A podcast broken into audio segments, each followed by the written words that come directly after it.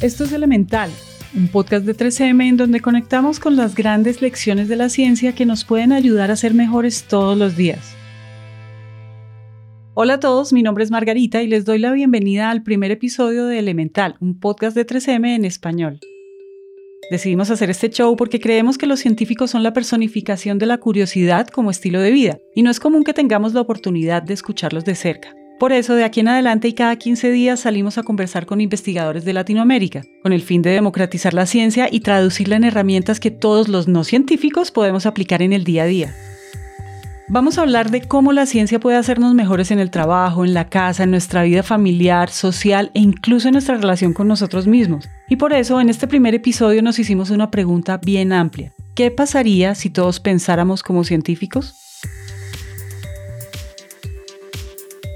En otras palabras, la ciencia tiene su propio peso. Gracias a la ciencia fuimos a la luna, curamos el polio y creamos las vacunas, eso ya lo sabemos. En este episodio queremos hablar de algo más, de esos principios que hay detrás de la ciencia que podrían ser principios para vivir la vida y no podríamos pasar de largo sin hablar de ellos. Entonces, volvamos a la pregunta. ¿Qué pasaría si todos pensáramos como científicos? Yo pienso como que la respuesta fácil sería decir, si uno se basa solamente en los datos y en la evidencia y uno construye su vida siempre intentando ser racional y riguroso y haciendo modelos e intentando proyectar, o bueno, ni siquiera su, no necesariamente su idea, pero pues digamos su empresa, algo así. Entonces uno termina con que... Quien escuchan es Santiago Quintero. Santiago es astrónomo y está haciendo un doctorado en la Universidad de Dinamarca del Sur en física matemática. Y lo que nos acaba de decir es lo que dicen los primeros 20 resultados de Google cuando uno hace esa pregunta. Y es básicamente método científico. Si todos pensáramos como científicos, seríamos personas más racionales y haríamos observaciones del mundo y tomaríamos decisiones basadas en evidencia. Esto es claro y dibuja un mundo con menos sesgos, menos opiniones y con un método riguroso para acercarnos a los problemas. Para nosotros, esa es solo la mitad de la respuesta. Si lo piensan, los principios de la ciencia podrían ser dos, el rigor, de ese acabamos de hablar, y la curiosidad una de las, digamos, de las causas de la humanidad ha sido perseguir su curiosidad, o sea, atender a su curiosidad, responder a su curiosidad. Quien acaban de escuchar es María Esther Orozco, química bacterióloga y parasitóloga, y además es la segunda mujer mexicana en integrar la Academia Mexicana de Ciencias. A mí me parece que lo más importante de, ser científico es el ser una persona curiosa que se cuestiona todo por qué, por qué, por qué. Yo siempre he tenido una teoría que todos nacemos científicos. Y ella es Giovanna Danis, bióloga, microbióloga y PhD en fitopatología de la Universidad de Cornell. La curiosidad es, es innata al ser humano. Cuando tú miras al, casi al recién nacido, a los tres meses, al, al chiquito que está en la cuna, pues ves cómo se mira sus manos y cómo aprende lo que está, eh, aprende con no de aprender, sino aprende, de, tomar lo que está a su alrededor, en su cabeza, cómo va identificando. Probando, tocando, observando. Es una cosa maravillosa que los que tenemos la fortuna de seguir en ciencia no lo perdemos. Todos nos lo estamos cuestionando, como por qué. Y, no es que no le creamos a las cosas, sino que queremos entenderlas, queremos saber eso cómo funciona y contribuir a, ese conocimiento. Pero de alguna manera la educación tradicional nos aleja un poco de, de, de ese pensamiento científico con el que nacemos. Y esa curiosidad pues es un manantial enorme de futura sabiduría y de futuras aplicaciones del conocimiento para la, el bienestar de la sociedad, el bienestar de la humanidad. Entonces, lo que hace la gente que se mete a estudiar ciencia, que se mete a hacer investigación científica, pues es recuperar esa curiosidad. Algunos la perdieron más que otros, de acuerdo con la historia eh, de cada uno de nosotros, recuperarla y atenderla. Ahora, la curiosidad en el, en el científico tiene que ser una curiosidad que necesita organizarse, no es nomás, este, oye, pues a ver qué hay aquí. No voy a abrir un cajón y a sacar lo que hay, a ver qué hay y luego el que sigue. No, tengo que saber mi curiosidad, a dónde me va a llevar, cómo me va a llevar y al final de eso, que voy a tener lo que yo pienso, porque antes de empezar a caminar, yo tengo que tener una idea, una hipótesis de qué voy a encontrar para poder trazar el camino adecuadamente. Y al final tengo que ver si la hipótesis fue cierta o si hay que modificarla. La curiosidad es un término que a muchos les podría parecer ambiguo, un término demasiado escurridizo para ser de científicos, y por eso quisiéramos entender los principios que hay detrás de esa curiosidad. Investigando y conversando nos encontramos tres. Si les parece, empecemos con el primero, y para eso quisiéramos contarles una historia.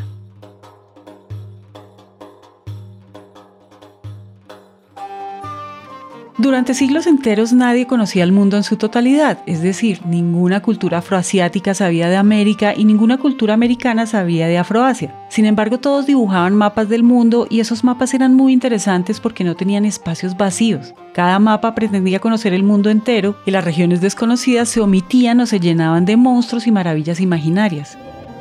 Fue solamente hasta el siglo XV que los europeos empezaron a dibujar mapas del mundo con espacios vacíos, mapas que decían, aquí no tengo ni idea qué hay. Los mapas vacíos despertaron la curiosidad de cada vez más exploradores y durante los siglos XV y XVI, expediciones europeas navegaron África y exploraron América y atravesaron los océanos Pacífico e Índico. Para Yuval Noah Harari, en su libro Sapiens, este fue el principio fundacional de la forma de pensar científica, porque el principio más importante de la curiosidad es una declaración constante de ignorancia.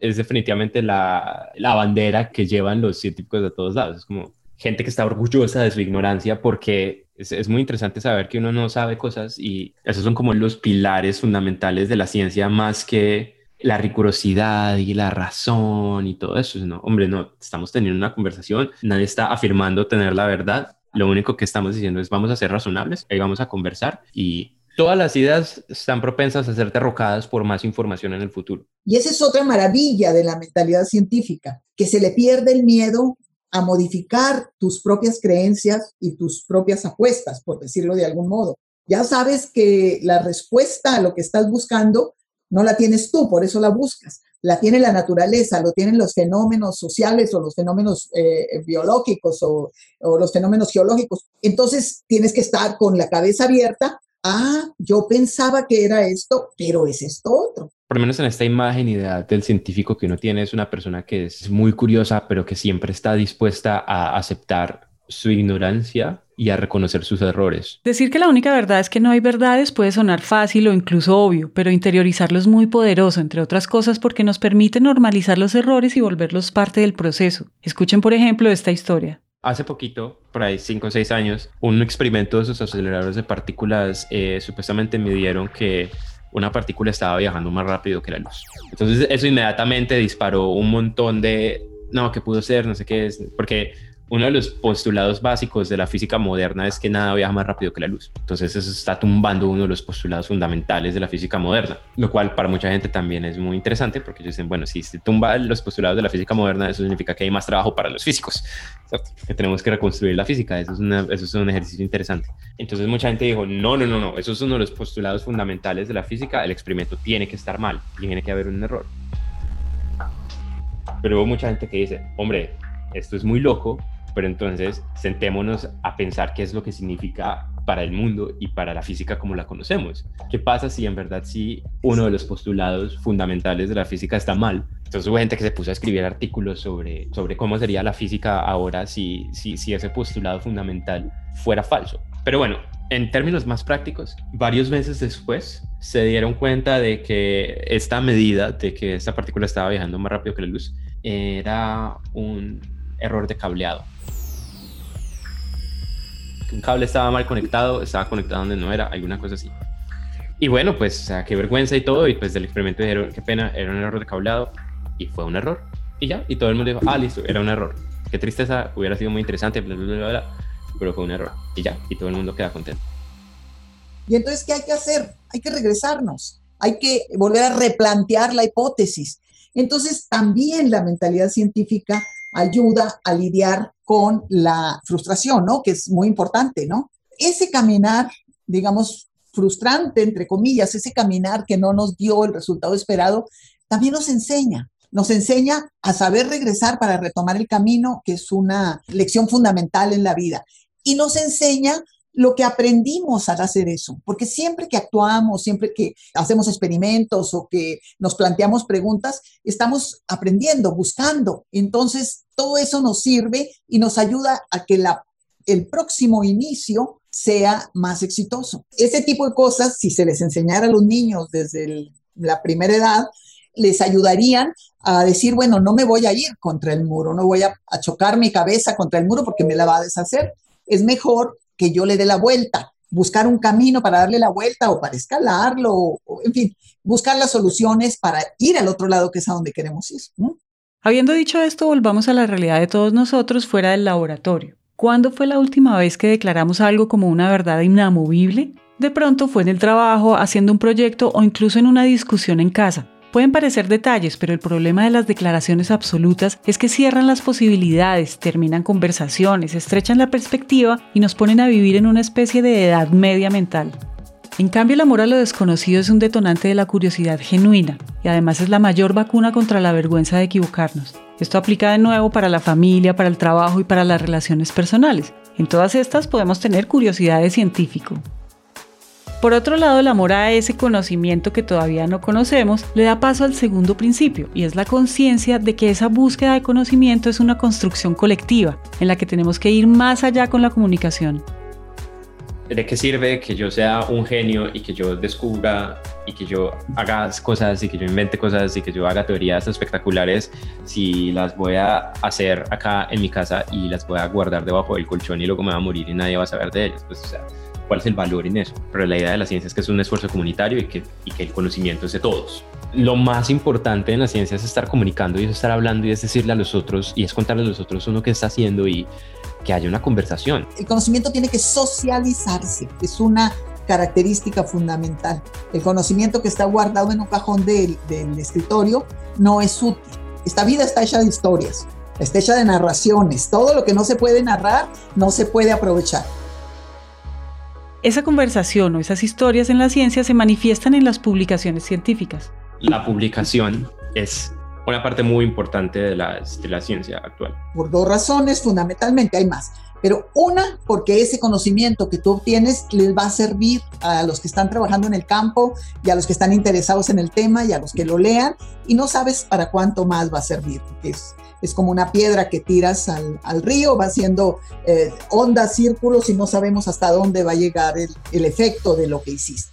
Y la otra también es para que la comunidad científica, para que tus pares ratifiquen lo que tú estás diciendo, porque en, ciencia la voz de un individuo no es suficiente. Y lo importante de la ciencia es que debe ser replicable, debe poder ser replicable por otra persona que en otro lugar. Si yo digo, yo hice en mi laboratorio, sembré unas eh, bacterias y luego las puse a, a, las congelé, vamos a decir, y luego las saqué y las volví a sembrar y volvieron a crecer. Entonces, el del laboratorio de enfrente, el que está en China, el que está en Estados Unidos, que lee ese artículo, tiene que poder hacerlo también. Si no va a decir, pues esta señora no, no hizo las cosas bien. Le faltó poner controles para que no interpretara inadecuadamente los resultados. Entonces, por eso lo tenemos que escribir de tal manera. Y lo importante es que también, como es público, en cualquier momento alguien puede refutar lo que uno dice y decir, mira, eso no funciona, yo lo repetí, no funciona. Y eso le, eso le da aún más fortaleza a lo que uno está haciendo, el tenerlo ahí público y el ver que la gente lo puede hacer si quisiera hacerlo. Y eso ayuda a construir el conocimiento y no a tener que empezar de cero. A ver, ¿cuál es el proceso de publicación? Uno escribe un artículo, uno lo envía a una revista y en esta revista alguien lo lee, dos o tres personas que son especialistas en el área lo leen. La idea es que sea una, una conversación con estos, los que se llaman los referees. Estas personas son los que revisan los artículos y al final se publica.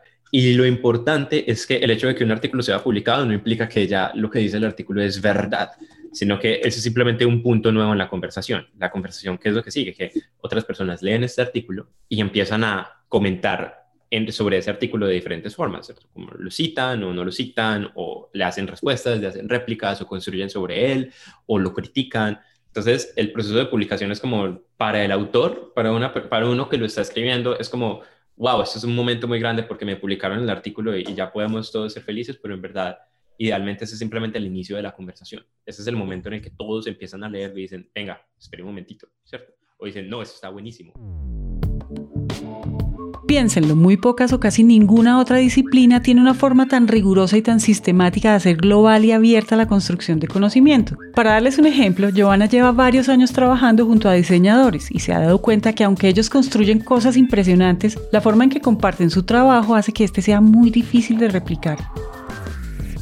En diseño uno ve cosas maravillosas, yo a veces veo los blogs de diseño y veo unos muebles hechos de hongos espectaculares y uno no encuentra una metodología de cómo llegaron a eso.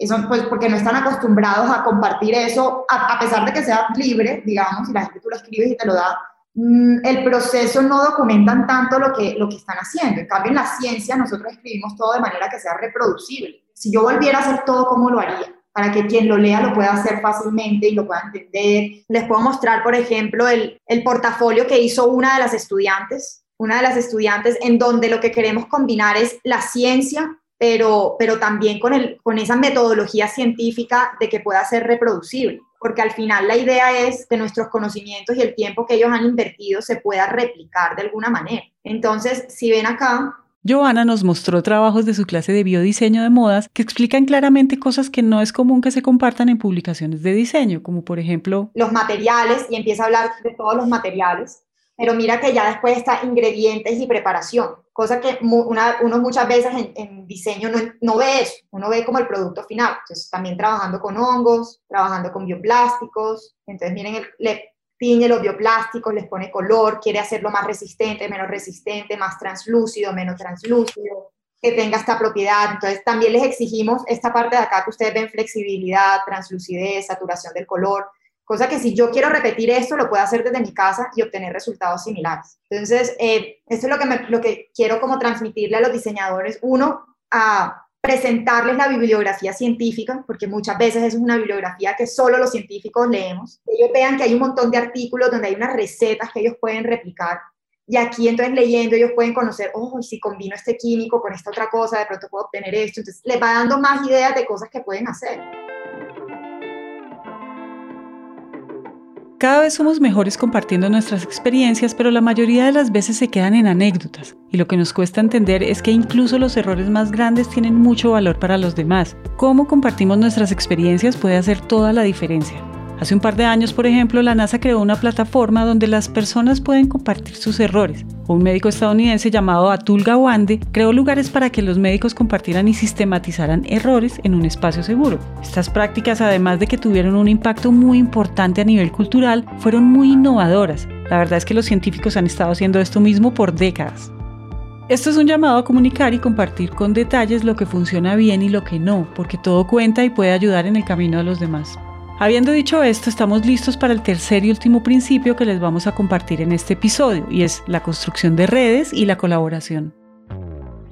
Cuando pensamos en equipo, pensamos en muchas cosas, en equipos de fútbol o de básquet o de cualquier otro deporte. Sin embargo, los equipos más impresionantes, más interdisciplinarios y más globales que ha tenido la historia de la humanidad han sido los equipos de ciencia, si uno quiere hacer las cosas con un pensamiento sistémico, tiene que entender diferentes perspectivas. Y uno solo va a tener su perspectiva desde sus lentes y desde su visión, pero no desde las demás, como hablábamos.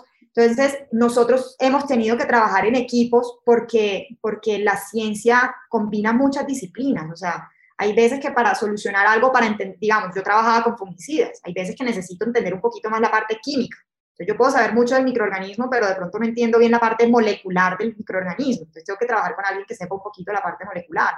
A veces tengo que hablar también con el agricultor, tengo que hablar con, con alguien que sepa más el lado de las plantas. Y está el agrónomo, digamos, que tiene la visión mucho más práctica. Entonces nosotros sabemos investigar, pero a veces no sabemos solucionar de manera práctica. Entonces, las disciplinas no lo tienen todo, uno nunca se la pasa a ver todos y para solucionar el problema necesito los conocimientos de, las cuatro disciplinas. Por eso, queramos o no queramos, tenemos que acudir a las otras disciplinas. Yo creo que esto de los esfuerzos comunitarios donde son cientos o miles de personas en diferentes partes del mundo, todos haciendo una partecita del trabajo para hacer algo. Eso ocurre mucho en la, en la ciencia, pues en los campos de la ciencia que yo conozco. Lo primero que se me ocurre es todo el proyecto del colisionador, del gran colisionador de hadrones en el CERN. Nada más con ver cuántos autores tienen los artículos que publica el CERN, son, son, son artículos con mil autores, porque, porque los autores son desde los que hacen la teoría y los que calculan, los que cogen desde la teoría de física de partículas y calculan lo que se esperaría que salgan los experimentos, hasta los programadores que hacen todo el análisis de datos y si hacen toda esta minería de datos, porque el gran colisionador de hadrones es una cosa que escupe terabytes por segundo. Cada experimento es una cosa que escupe terabytes de datos por segundo. Entonces, eso tiene que haber unos esfuerzos de, depuración de datos increíbles. Hasta los ingenieros que construyen, que construyen y que diseñaron esos, los aceleradores, es que eso no es para nada, para nada sencillo. Son unos eh, super electroimanes que tienen que estar enfriados con tanques de helio líquido, una cosa así, una cosa rarísima, increíble. Y pues yo pienso que ese es como el mayor esfuerzo colaborativo que ha habido, que se me ocurre por lo menos en este momento, el mantenimiento y el análisis de datos del gran colisionador de hadrones. El otro que se me ocurre es este resultado que salió, no recuerdo si fue el año pasado, sí, fue el año pasado, el de la imagen del agujero negro en el centro de la galaxia, que eso requirió también un esfuerzo gigantesco de radiotelescopios de todos lados alrededor del mundo y esos son unos esfuerzos súper sincronizados porque la forma en la que funciona esa toma de datos, eso se llama interferometría de base muy larga. Esencialmente lo que hacen es que uno tiene un telescopio en una parte del mundo y tiene otro telescopio en otra parte del mundo y si uno toma las imágenes sincronizadamente y luego las une de cierta manera, eso se comporta efectivamente como si uno tuviera un telescopio del tamaño entre los, o sea, como si uno tuviera un telescopio gigantesco del tamaño del planeta pero eso requiere un esfuerzo también gigantesco de, de sincronizarse, tomar las imágenes, hacer el procesamiento de datos, que también eran miles y miles de terabytes de datos, el desarrollo de los programas de software y de machine learning para hacer la limpieza de datos y todo esto. También fue una cosa muy, muy excepcional, pienso yo. El 2020 puso de moda los equipos remotos y globales, y aunque eso está pasando, lo más común es que todos seguimos en contacto con las mismas personas y con las mismas dinámicas de equipo. Lo interesante es que los equipos globales y descentralizados han estado presentes en la ciencia desde hace décadas. Hay un libro muy interesante de Freeman Dyson que se llama De Eros a Gaia, que evidencia esfuerzos colaborativos enormes en la ciencia. En el proyecto del genoma humano, por ejemplo, que es un proyecto que se empezó en 1990, participaron más de 20 instituciones de 6 países y 3 continentes. ¿Por qué decimos esto? Porque trabajar en equipo, con mi equipo, con las personas que ya conozco desde hace años y con las personas que ya me entiendo es muy fácil. Pero trabajar como lo hacen los científicos, eso sí es trabajar en equipo.